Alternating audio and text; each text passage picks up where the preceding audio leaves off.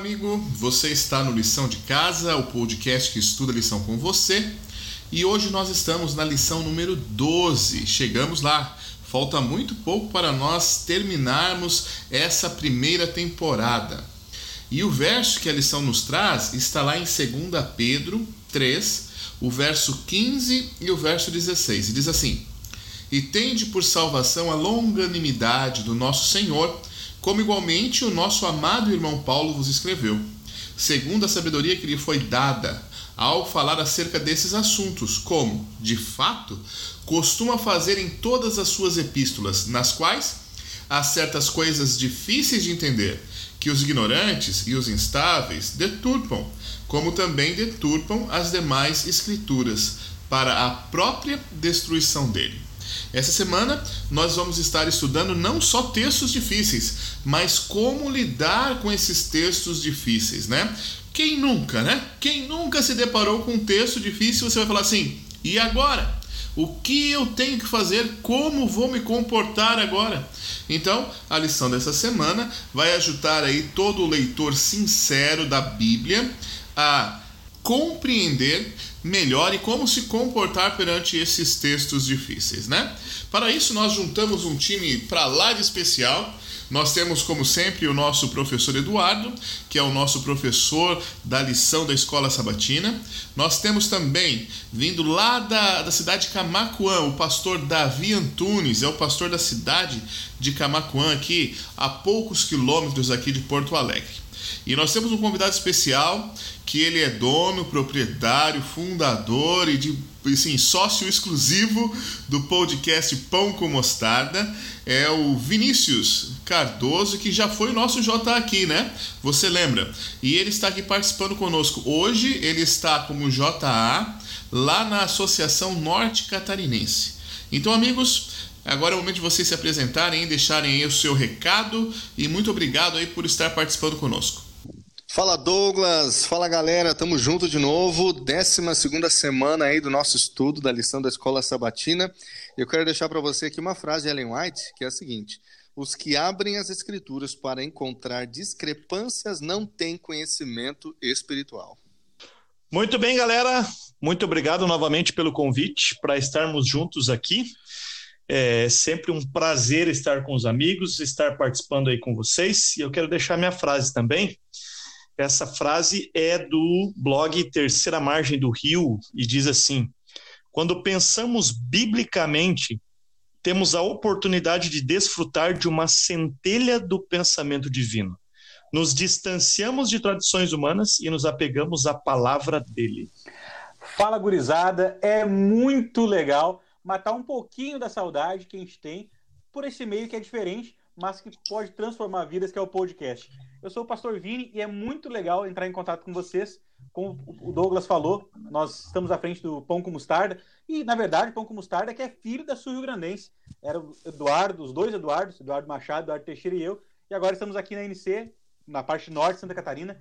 Continuamos aí. Você encontra o Pão com Mostarda no Facebook, no Instagram, no YouTube, tem no Spotify, no Deezer, né, para podcast. Em qualquer um deles, você coloca Pão com Mostarda, você vai encontrar o nosso podcast ali que é palavra e fé de um jeito diferente, que é um pouco da pegada do que a lição apresentou para nós ao longo desse trimestre, um jeito diferente de nós compreendermos a Bíblia.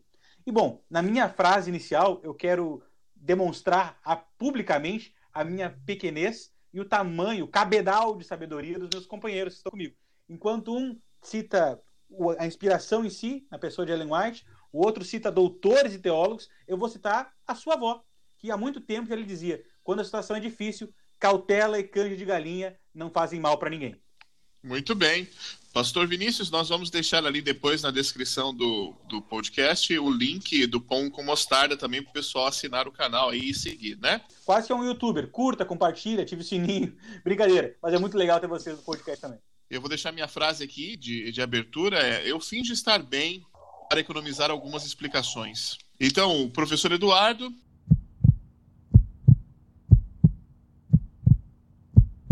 Valeu, valeu, Douglas. De fato, olha, que lição tremenda a lição dessa semana, inspiradora. Certamente traz para a gente assim um, um, panorama geral assim de tudo que nós é, estudamos ao longo desse, desse trimestre. E, e agora, né, no final do trimestre, aplicando um pouquinho mais para a prática da vida espiritual da nossa caminhada. Mas antes de a gente começar a bater papo sobre a lição, vamos buscar ao Senhor em oração? Se você puder aí, você que nos ouve, feche seus olhos e vamos falar com Deus. Querido Deus e Pai, obrigado, Senhor, por tua palavra, porque em algum momento da nossa história ela nos transformou, ela encontrou a nossa vida e nós te louvamos porque ela nos apresentou a Cristo. E agora, Senhor, nós pedimos para que a nossa compreensão a respeito dela possa ser aumentada, ampliada e amadurecida. Esteja conosco, nós oramos em nome de Jesus. Amém, Senhor. Muito bem, eu gosto muito aqui desta primeira passagem, aqui logo no início da lição, quando a gente encontra os conselhos de, de Paulo ao jovem Timóteo, e a gente percebe um relacionamento deles assim, né, Vini? Quase que assim, de, de, de pai para filho, né? Alguns dos conselhos. E, e, na segunda carta que Paulo manda a Timóteo, a gente encontra no capítulo 2, no verso 15, o verso bem conhecido, né? Procura apresentar-te a Deus aprovado, como obreiro que não tem de que se envergonhar, que maneja bem a palavra da verdade.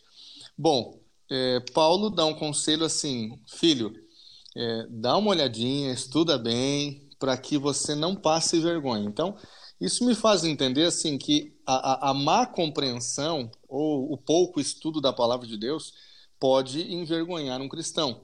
E, e, e um outro detalhe do, do mesmo verso é que é, Paulo assim apresenta a, a compreensão da Bíblia como uma maneira também de sermos aprovados, de nos apresentarmos de forma aprovada por Deus, né? A Bíblia nós encontramos, Vini, assim textos difíceis de, de, de uma compreensão um pouco mais complicada e a gente entende claramente que o chamado de Deus para a gente é para nós usarmos a palavra de Deus de maneira correta. Se tem a maneira correta, é porque talvez muita gente tenha utilizado da maneira incorreta. Diz para a gente aí, fala um pouquinho sobre essas aparentes contradições, né? É, é, quais as possíveis razões, possíveis causas, a, lição fala um pouquinho sobre isso, mas se você quiser ampliar, por que, que nós temos compreensões diferentes, pontos de vista diferentes e aparentes contradições no, no texto bíblico? Beleza, Eduardo. Bom, para começar a conversa, eu vou contar uma história para a gente aqui, é, que se relaciona com esse negócio de pai e filho. Falou que Paulo realmente escreve para Timóteo como, não necessariamente um pai, mas alguém mais experiente, dizendo assim: olha, cuida, que se tu for de qualquer jeito, se tu entrar frio nessa dividida, você vai se dar mal. É, a Bíblia, ela não é só mais um livro. E quando eu penso nisso, um conselho de pai para filho, eu lembro de uma história que aconteceu comigo quando eu tinha, sei lá, uns 12 anos mais ou menos. E nessa época, como quase todos os meninos, eu tinha dois sonhos na vida. Um era ser jogador de futebol, que eu já estava começando a perceber que não ia ser. Não, era um sonho que não ia se concretizar. Outro é o seguinte, eu queria dirigir. Todo moleque quer dirigir, né? Eu tinha esse negócio. Aí um dia eu tive uma ideia genial. Meu pai chegou, ele tinha um tipo na época, aquele carro que explodia, mas não explodiu. Ele encostou na frente de casa, deixou o carro ali, e eu pensei assim, eu podia pegar o carro. Eu podia pegar e eu podia andar. Porque eu já vi meu pai fazendo. Vi várias vezes, é fácil, vira a chave, bota o pé, faz a marcha. Eu sei fazer isso aí. Eu já tenho altura, eu já tenho tamanho para alcançar no vidro, para enxergar pelo vidro, para encostar o pé no pedal, não tem como dar errado. E com 12, 13 anos, era aquela época que eu tinha vários amiguinhos na rua, várias amiguinhas, já queria mostrar que você não era mais uma criança. Eu cara, eu vou fazer isso aí. Ela, ele, meu pai deu uma bobeada, eu peguei a chave e a largada foi extraordinária. Olha, eu confesso que eu, eu nasci para arrancar com os carros, foi perfeito. Virei a chave, não morreu, saiu lisinho, foi tranquilo. E eu pensando, cara, qualquer um faz isso. Isso aqui é muito fácil. Basta olhar alguém que já fez e fazer igual. E eu, eu dei uma volta na quadra, duas, três, e eu me deparei com um problema. Eu não sabia parar o carro, em hipótese nenhuma. Aquela miséria, aquele carro não parava, era, era automático. Então você pisa nele, ele para, quando você larga, ele voltava a andar. E eu fiquei nesse processo um bom de uns 30 minutos. Até que no auge do meu desespero, cada vez que eu dava a volta na frente da minha casa, eu, eu buzinava com todas as minhas forças. Meu pai viu, foi um, um banzé, porque ele ficou, ele ficou meio nervoso hoje eu entendo o motivo, é, saiu gritando e o carro não parava, até que ele falou assim: olha, pisa no freio, tira a chave. É, e deu, mas foi a, a, muita vergonha, porque aí a galera toda começou a rir. Porque chegou um momento que eu comecei a gritar na rua e meu pai devolvia gritando, e cara, quando você não entende uma coisa e quer demonstrar conhecimento, você vai passar vergonha. Paulo, é, Paulo tá dizendo para Timóteo o seguinte: quando você lida com a Bíblia, você tem que entender que assim, não é porque você já viu alguém que entende que naturalmente você aprendeu. E se você sair falando sobre isso, você vai acabar passando vergonha. Inclusive na frente de não, não cristãos. Agora, por que, que isso acontece? Eu entendo pelo menos dois grandes motivos. Primeiro, o tamanho do autor. É, quando eu estava na, na graduação, na faculdade, eu fiz também comunicação social.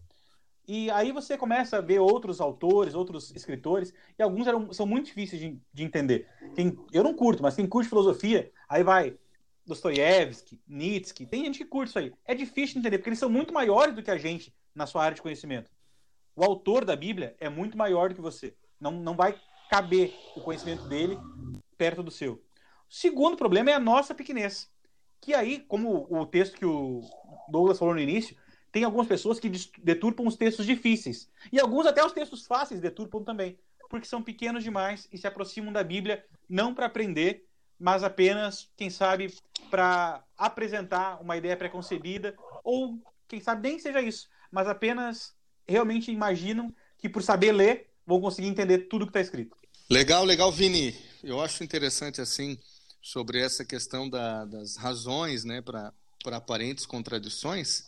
E, e, a própria Ellen White, ela, ela afirma, né, quando foi questionada, né, a respeito de se poderiam haver algumas, alguns erros, algumas, algumas falhas, né, ela sim diz, é, é, sim, que é possível, que seria possível, né, nós sim. temos, assim, é, é, ao longo da, da, da história da escrita bíblica, você tem pessoas que, que eram os conhecidos copistas, né, e, e a história nos permite afirmar, assim, que muitos deles sequer sabiam ler e escrever, né? Eles eram quase que desenhistas, Exato. né? E, e, vale lembrar o seguinte, eu agora me perdi em meia semanas, acho que umas quatro ou cinco semanas atrás, a gente conversou um pouquinho sobre a inspiração da Bíblia.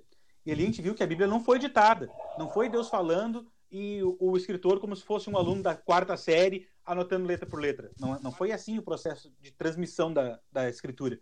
Como a inspiração ela inspira a pessoa e ela escreve do seu jeito, só nesse processo é claro que divergências podem acontecer, que é, imprecisões podem aparecer, sem contar, depois, como você disse, o processo de cópia, de transmissão ao longo das eras. Realmente, é, diferenças, divergências podem aparecer, só que, como Ellen White fala, isso de maneira nenhuma vai servir de escusa para você dizer assim: ah, não, então a Bíblia não vale nada, coisa parecida. Não, eu, particularmente, agora uma opinião minha, essas diferenças, elas não apenas não denigrem a mensagem, como, para mim, reforçam o fato da inspiração do livro. Porque se ele fosse exatamente igual, eu ia ser tentado a pensar que foi o Xerxes ou a transmissão de uma única mente humana que escreveu tudo e depois só foi repassando, como se Moisés, de repente, vamos pegar ele que foi o primeiro, como se ele fosse um tutor que escreveu, os outros, os outros só reproduziram o pensamento de Moisés. Porque veio de Deus e Deus trabalhou com linguagem humana, é claro que existem diferenças.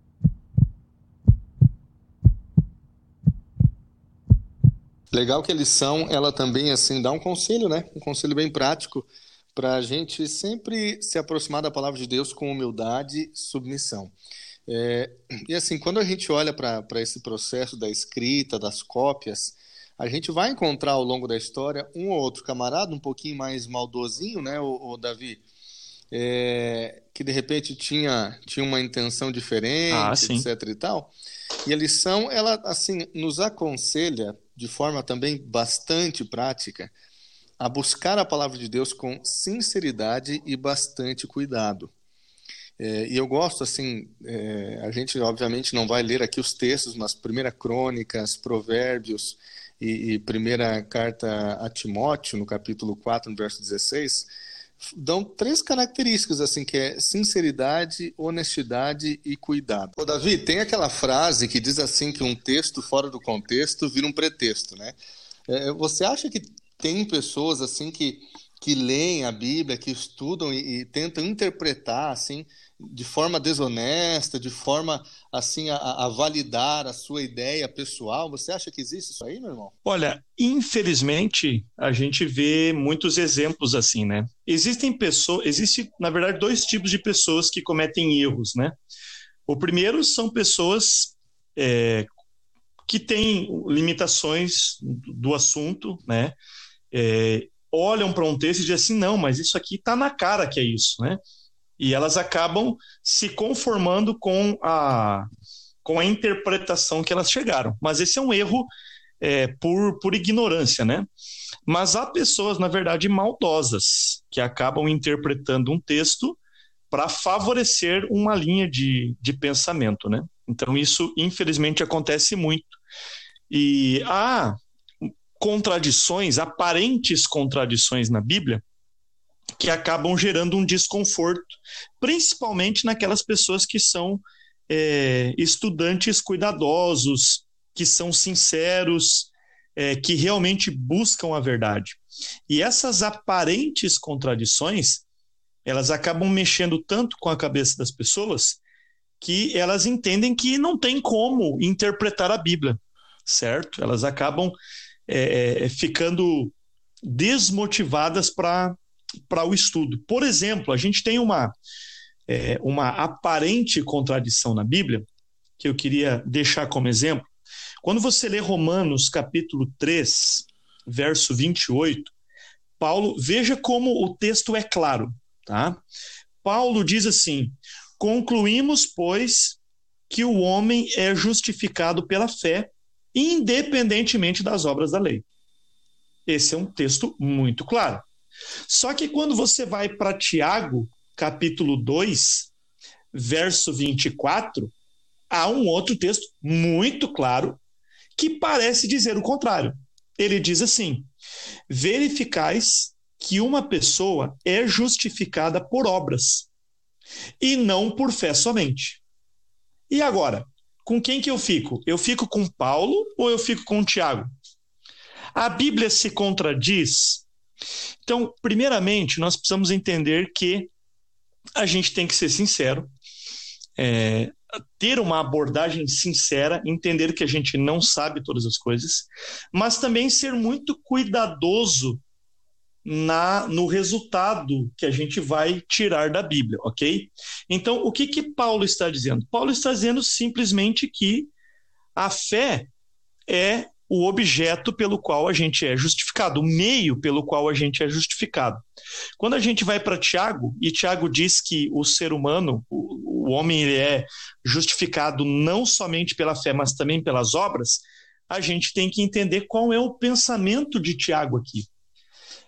Há algumas pessoas que dizem, por exemplo, que a fé é apenas um sentimento etéreo, certo? Algo abstrato, no campo filosófico. Para Tiago, no pensamento bíblico, a fé é algo concreto. Então não existe como você dizer que tem fé se você não permitir que ela seja materializada através das obras. Então, o que é que Tiago está dizendo? Você é justificado unicamente pela fé. Ele fala igual a, a Paulo, só que ele está dando um, um, uma ideia mais profunda. Ele está dizendo que a fé não é apenas um sentimento, não é apenas algo etéreo, mas é algo concreto. E é por isso que ele diz que o ser humano também é justificado pelas obras. Que tipo de obras?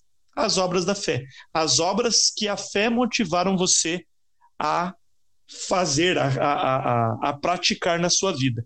Então, fica aqui o texto é, de Provérbios, capítulo 2, verso 7, que diz: Ele reserva a verdadeira sabedoria para os retos e escudo para aqueles que caminham na sinceridade. Quando nós nos encontramos, nos deparamos com textos assim, nós precisamos ser sinceros, fazer uma análise cuidadosa, para que a gente não seja tendencioso. É, se eu sou de uma linha mais perfeccionista, eu fico só com o Tiago. Se eu sou um camarada assim, sabe mais daquela história da, da, da graça barata, como alguns dizem, eu vou ficar só com, com Paulo.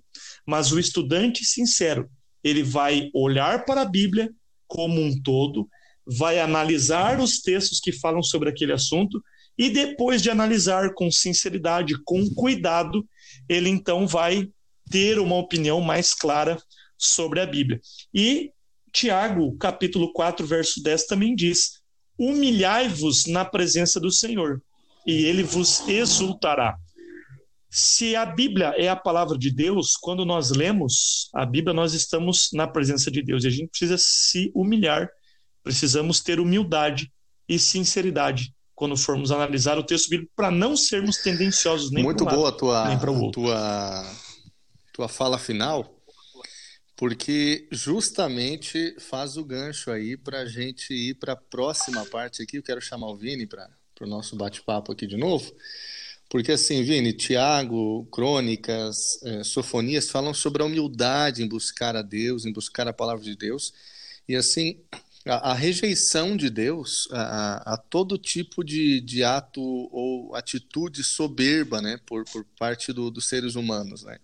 Então o Senhor aprecia aquele que o busca com humildade. Ellen White até fala isso né, lá no finalzinho da lição, se você tem aí a sua, a sua lição da Escola Sabatina, que é o guia que nós utilizamos para fazer como base desse podcast, né? Ela diz assim que precisamos humilhar nosso coração. Ô Vini, que, qual a importância, o tamanho da importância de buscar ao Senhor, de buscar a sua palavra com humildade? Eduardo, é o seguinte, se nós formos até a Bíblia, até a palavra, com um coração cheio de respostas e vazio de perguntas, nós invariavelmente não seremos transformados pela palavra. Nós só talvez consigamos alguns argumentos para reforçar os conceitos que nós já temos. E é esse tipo de atitude que o Senhor despreza. Ele não está dizendo que você tem que é, ir para a Bíblia é, como se fosse é, um desesperado, sem conhecimento algum. Não, não é isso. Mas você tem que ir até a palavra disposto a ser transformado e aprender dela, e não o contrário. E, e tanto em Tiago, como em Crônicas, como em Sofonias, os textos que a lição menciona, a ênfase é sempre a mesma. Olha, tenha um coração humilde, disposto a aprender. Entenda que talvez você esteja errado, que tem áreas que você não domina. E mesmo naquelas áreas que você já domina, aquelas, aqueles assuntos do qual você já tem conhecimento, você pode crescer. Sabe que tem um, um golfista muito famoso, talvez o mais famoso da história, chama Tiger Woods. Ele ganhou milhões, sei lá, se bobear até bilhões de dólares jogando golfe. E ele era um fenômeno, todo mundo perguntava, ah, algumas são sorte. E ele cunhou uma frase que ficou famosa, ele disse assim, ó, quanto mais eu treino, mais sorte eu tenho.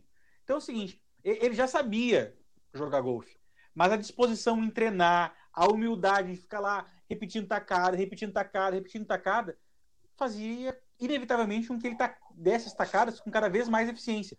Na hora de estudar a Bíblia é a mesma coisa.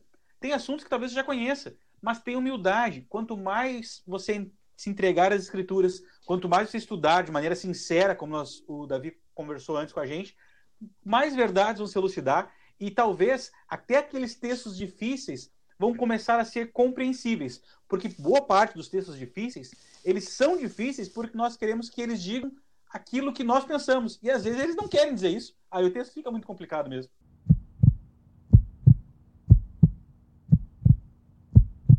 quem traz a iluminação ao entendimento bíblico é o Espírito Santo de Deus, né? É, e ele é quem capacita, ele é quem habilita. E, e um, assim, a, a, principal característica de quem é utilizado pelo Espírito Santo é a humildade, né? Deus foi capaz de, de utilizar, assim, ao longo da história bíblica, homens que eram extremamente incapazes, né? Sem, assim, desprovidos de, de habilidades, inaptos, né? e o Espírito Santo capacitou, e é exatamente isso que ele faz em relação àqueles que buscam o conhecimento bíblico com humildade. Alguém pode pensar, ah, não, mas jamais eu ia fazer, imagina, eu não vou ser humilde diante da Bíblia diante de Deus. Vale lembrar que a profecia fala que a nossa geração, a geração que está prestes a ver a volta de Jesus, é a geração que vai sofrer dessa arrogância espiritual, dizendo, olha, eu sou rico e de nada eu tenho falta, tudo que eu preciso eu já sei, tudo que eu necessito eu já entendo. Não, calma. Seja humilde. É, eu costumo dizer o seguinte: é possível, como o pastor Davi comentou, que até naquelas convicções mais profundas nós estejamos equivocados. Sabe que a ciência talvez seja a grande mãe dessas lições para nós. De vez em quando, as maiores verdades da ciência mudam, porque nós podemos estar enganados. A palavra não vai estar enganada. O, o, o, agente da revelação, Deus, Espírito Santo, eles são perfeitos. Mas nós, os receptores, somos muito limitados. E essa humildade de reconhecer as nossas limitações nos ajudam a ter a atitude correta com a Bíblia e a se prevenir dessa profecia que é para nossa geração, mas não precisa ser com você. Você não precisa ser aquele tolo que diz que rico e abastado é e não tem falta de nada. Você pode sim ter total dependência do Espírito e através dessa ação misteriosa e poderosa do Espírito Santo alcançar grandes verdades através das Escrituras. Eu lembro, por exemplo, eu acredito que aqui todos vocês é, foram alunos do professor, o nosso grande mestre Emilson dos Reis, né? É, ele falava uma coisa interessante nas primeiras aulas, acho que na primeira aula de teologia que eu tive na faculdade, ele falou isso. Ele disse assim: Olha, vocês devem ter chego aqui com umas 20 perguntas na mente. Né? Umas 20 perguntas, assim, sabe aquelas perguntas do, do gênio bíblico? Puxa, se eu descobrir a resposta para 20 perguntas, eu vou ser, cara, vou saber tudo de Bíblia. E ele falou: eu tenho uma notícia boa e uma ruim. A boa é que dessas 20 perguntas vocês vão achar resposta por umas 18, mais ou menos. Só que a notícia ruim é que vocês vão sair da faculdade com mais umas 300 perguntas sem respostas. E a gente tem que ser humilde para entender que a gente não vai ter resposta para tudo. E mesmo nas, nas perguntas que nós não temos respostas, a gente consegue entender, a gente consegue aprender de Deus. Então, Davi, em Gálatas capítulo 6, verso 9, Paulo fala sobre persistência, né? persistência em fazer o bem. Agora, no que diz respeito assim a, a questões difíceis, a problemas de, de compreensão da, da palavra de Deus, a Bíblia também fala para a gente ter é, essa paciência, essa determinação, essa tenacidade. O que você pensa? Com certeza. É, a gente precisa. Se você é um estudante sincero, você precisa ter determinação. Você precisa dedicar tempo, você precisa buscar, é, e você também precisa ter paciência, porque há muitas coisas que vão demorar para você para você resolver. Eu lembro, por exemplo, quando eu estava fazendo o meu TCC, é, eu fiz sobre o verbo bará, né? Como entender o verbo bará? É, Para quem não sabe, o verbo bará é o verbo criar em Gênesis 1, 1. Então, lá diz assim: no princípio criou Deus os céus e a terra. E esse verbo bará, sabe quando você diz assim: não, tá muito fácil, eu vou escrever um TCC para eu provar aquilo que eu penso. Só que quando eu comecei a ler os autores, eu percebi que, na verdade, eu estava bem equivocado, que existia um mundo muito maior do que a minha pequenez, e eu comecei agora a confrontar com as minhas com as minhas expectativas e com aquilo que eu acreditava. E lá se foram um ano estudando, sendo confrontado com as opiniões, mas graças a Deus a gente, é, depois de um ano de estudo, né, lendo vários autores, a gente conseguiu chegar é, numa, numa solução para isso, né? Então a gente precisa ter essa essa determinação se a gente realmente quer conhecer a Deus. Agora eu lembro de Einstein. Einstein ele diz assim: o ser humano não pode, é, é, é loucura você fazer a mesma coisa e querer ter resultados diferentes que alguma coisa diferente aconteça. Então, quando você está estudando um texto da Bíblia e você está tendo dificuldade com aquilo, não adianta você reler é, 300 vezes aquele texto e achar que você vai conseguir uma, é, algo diferente. Né? Claro que às vezes tem um insight, o espírito também é dinâmico, ele está trabalhando na gente, mas é interessante a gente buscar outras, outras ferramentas. Né? Então, por exemplo, uma, uma, uma dica para quem quer estudar profundamente o texto bíblico é leia mais de uma tradução, é, procure uma outra versão da Bíblia, procure estudar o contexto, procure fazer as perguntas certas. Quem escreveu, onde escreveu, quando escreveu, para quem escreveu. Uma pergunta muito importante que a gente tem que fazer também é: eu li um texto, eu cheguei num veredito, mas isso que eu entendi do texto era possível ser entendido pelos leitores originais? Se não for, então eu preciso refazer é, esse meu estudo, né? E a gente poderia dar aqui vários exemplos, mas fica aí na imaginação dos nossos ouvintes, né? Uma paciência que eu tenho percebido que às vezes falta na gente é na hora de falarmos da Bíblia. A verdade é a seguinte: as pessoas aprendem em ritmos diferentes. E às vezes aquilo que em duas, três palavras você já entendeu, para outra pessoa vai levar mais tempo. E a gente não precisa ser tão duro com as pessoas que estão ao nosso redor. Às vezes a gente quer que a pessoa tenha o mesmo grau de compreensão e o mesmo grau de prática e intensidade que você que está nessa caminhada há anos. Você troca duas, três palavras, dá um oi e um tchau para a pessoa e espera que ela tenha entendido tudo, que ela pratique tudo, que ela seja exemplo em tudo. Calma, calma aí, que não é bem assim. É, tenha paciência também no estudo. As pessoas aprendem em tempos diferentes. Mas o próprio Cristo falou: com o Espírito Santo, ele vai nos guiar a toda a verdade. Se as pessoas ainda não foram guiadas a essa verdade, tenha paciência. Ensine a Bíblia, mas deixe que o Espírito Santo seja Deus e tome conta dessa situação também. Muito bom, muito bom, amigos. E nós já estamos indo aí para o final da nossa lição, do nosso bate-papo. E a última parte da lição fala sobre a abordagem bíblica com o espírito de oração.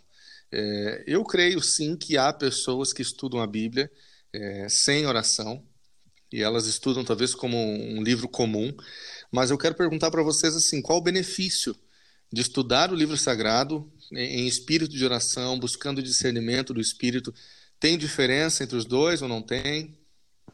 Bom, pastor, eu vou dizer o seguinte: é, sabe que eu até acredito, como você, que quem estuda a Bíblia até pode chegar a encontrar nela verdades cognitivas.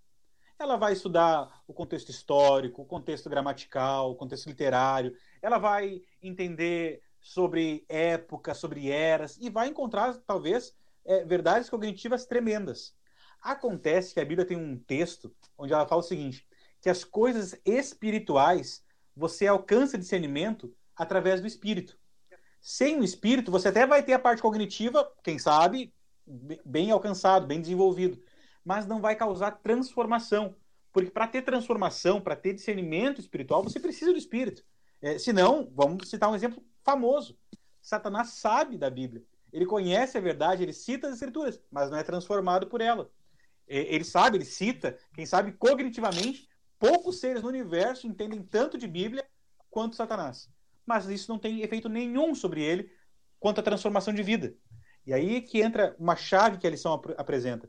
Quando você estuda a Bíblia com atitude correta, com vontade de aprender e com espírito de oração, a informação não é só cognitiva, não é só um, uma informação, não é só um dado que você está absorvendo, como se fosse um livro de biologia, de história, de geografia. Você está recebendo palavra viva, transformação de vida. E para isso, para que a palavra seja viva, ela precisa de fôlego. E aí eu lembro daquela famosa é, menção, daquela situação extraordinária, onde Jesus soprou o Espírito sobre os seus discípulos. É, essa noção do fôlego é preciso estar presente. E para isso, oração é fundamental. Então, você me pergunta se faz diferença? Faz enorme, porque um dado ou uma informação eu consigo obter de vários livros, inclusive da Bíblia. Agora, transformação de vida, aí é só com as Escrituras, e para isso eu dependo do Espírito Santo e da oração. É, eu fico pensando, aproveitando essa, essa linha que o pastor Vinícius levantou aqui, é, uma pergunta que a gente tem que fazer é por que, que a gente estuda a Bíblia, né? Infelizmente, é, no meio no meio cristão, no meio evangélico, a gente vê muitas pessoas que estudam a Bíblia para, na verdade, para alimentar o seu ego, né? É, para dizer para o outro assim, olha, eu sei, eu sei mais do que você. Na verdade, eu tenho a razão. E às vezes a gente é, é, sem querer, mas a gente acaba alimentando aquela ideia de que a gente é dono da verdade, né?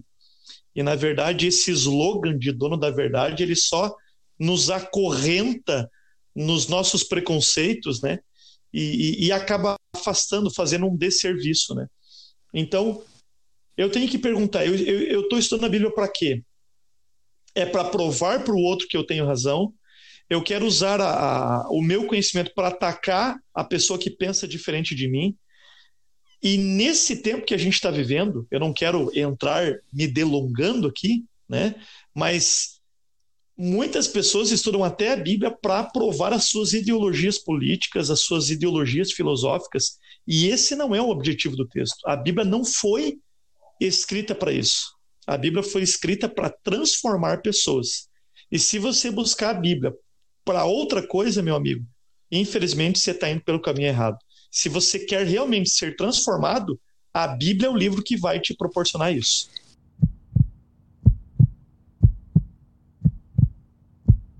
Eu quero aproveitar que a gente já está no final da lição e quero lançar uma pergunta aí. Vamos, vamos para a prática? Vamos pegar um texto difícil aí e vamos conversar sobre ele aí? Então vamos lá. Eu quero propor aí, me expliquem um texto aqui. Então eu vou ler para você. Portanto, ninguém vos julgue pelo comer, ou pelo beber, ou por causa dos festa, ou da lua nova, ou do sábado. E aí? É difícil ou não? Esse texto é difícil, sim. É, é difícil primeiro pelo seguinte, porque a nossa leitura natural ela não envolve alguns passos que nós aprendemos na lição de algumas semanas atrás, que é respeitar o contexto histórico, contexto literário. A nossa leitura geralmente é mais ou menos assim. A gente lê exatamente a nossa primeira leitura, a primeira interpretação é aquilo que a gente assume como verdade. E aí aqui está é, numa única pancada negando validade de vários princípios que a Bíblia apresenta diversas vezes, mas ninguém julga, cada um faz como quer. Bom, vale lembrar o seguinte: primeiro, que mesmo esse tipo de leitura, às vezes, é, consegue ser tão maluco que poderia dar certo se fosse bem feito. Porque quando ele fala assim, ó, ninguém vos julgue, não está dizendo para você descartar. A leitura talvez mais rápida seria não leve em conta, mas também é, não é para assim, tipo, despreza quem faz. Não, é só não julgue. Mas uma leitura um pouquinho mais aprofundada. No próprio livro de Colossenses já demonstra que a ideia de descarte, ela não só não faz sentido, como ela vai contra tudo que o próprio apóstolo Paulo escreve na carta aos, aos habitantes de Colossos. É, e um outro ponto importante é, com relação a isso, essa interpretação, é justamente aquilo que a gente tem falado sempre. Você tem que analisar o contexto, você tem que ler o que vem antes, você tem que ler o que vem depois. E quando a gente lê o que vem antes, principalmente a seção de Colossenses 2, verso 8 a 15, a gente vê que ali é questão de salvação.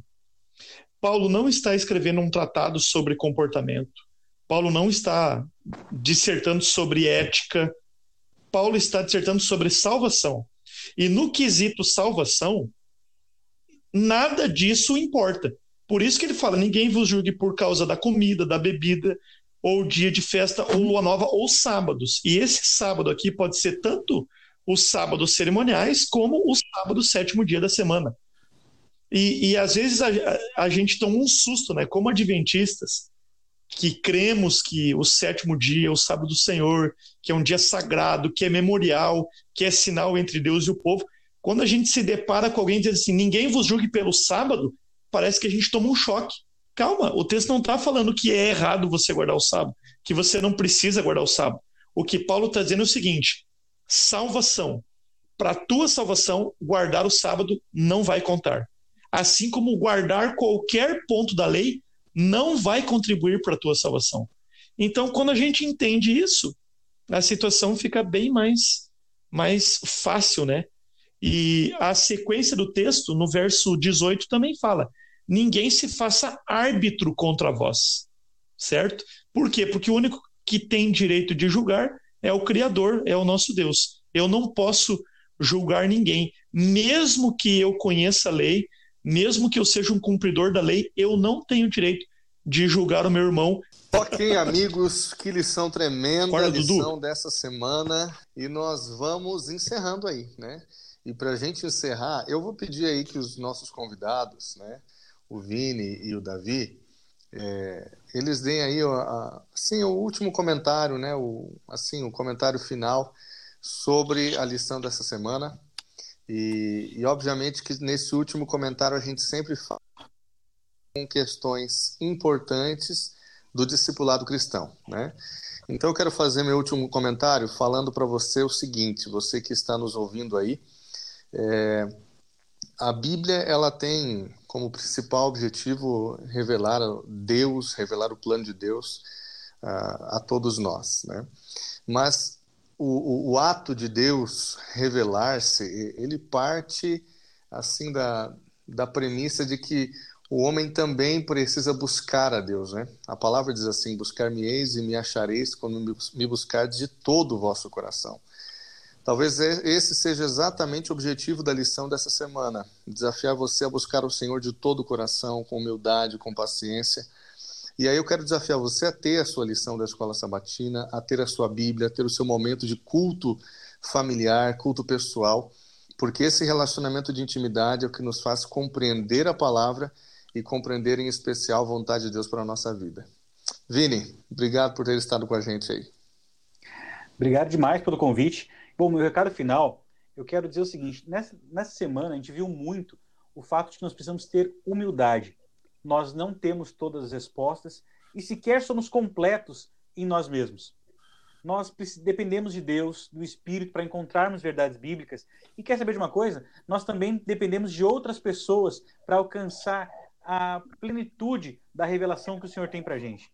E já que nós dependemos de outras pessoas, dependemos de comunidade, relacionamento, quem sabe nessa semana não seja um bom momento para a gente começar a dar mais valor para as pessoas que estão ao nosso redor. Quem sabe através de atitudes solidárias ou mesmo de contato simples, estudando a Bíblia juntos, é, conversando juntos, através de relacionamento, nós podemos encontrar mais desse Deus que se revela através das Escrituras. Muito bem, muito obrigado pela, pelo convite, pela oportunidade de estar com vocês mais uma vez.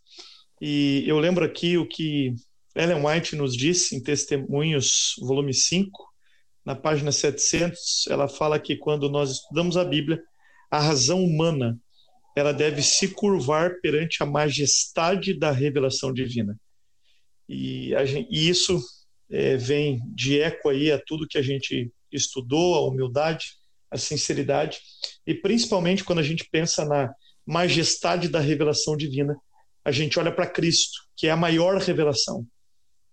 Cristo veio para revelar o Pai. Ele é a personificação da revelação de Deus. E ele nos deixou uma missão. Ele disse que ele iria até o Pai, ele iria preparar um lugar para a gente. A gente não sabe quando ele vai voltar. E ele disse que a nossa preocupação não deve ser em descobrir quando vai acontecer. Tem muita gente lançando profecias sobre isso, né? Agora diz que Jesus vai voltar em 2027, né? O povo então tá louco com isso. Quando na verdade Deus veio para revelar a obra que a gente tem que fazer, o que que a gente tem que fazer pelas pessoas.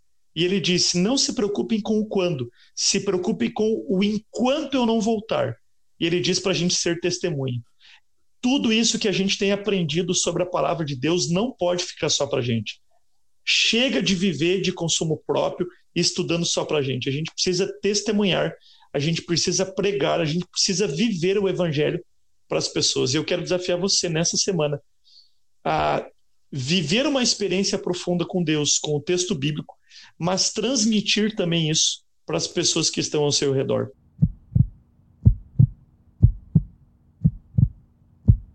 A lição foi muito bem estudada, agradeço aí a participação de todos aí. Vinícius lá de Santa Catarina, né? O Davi lá de Camacuã e o professor Eduardo aqui, dois andares abaixo. Muito obrigado aí pela participação de todos. E nós vamos chegar aí no último tema dessa temporada, aonde nós vamos estudar aí sobre é, vivendo pela palavra.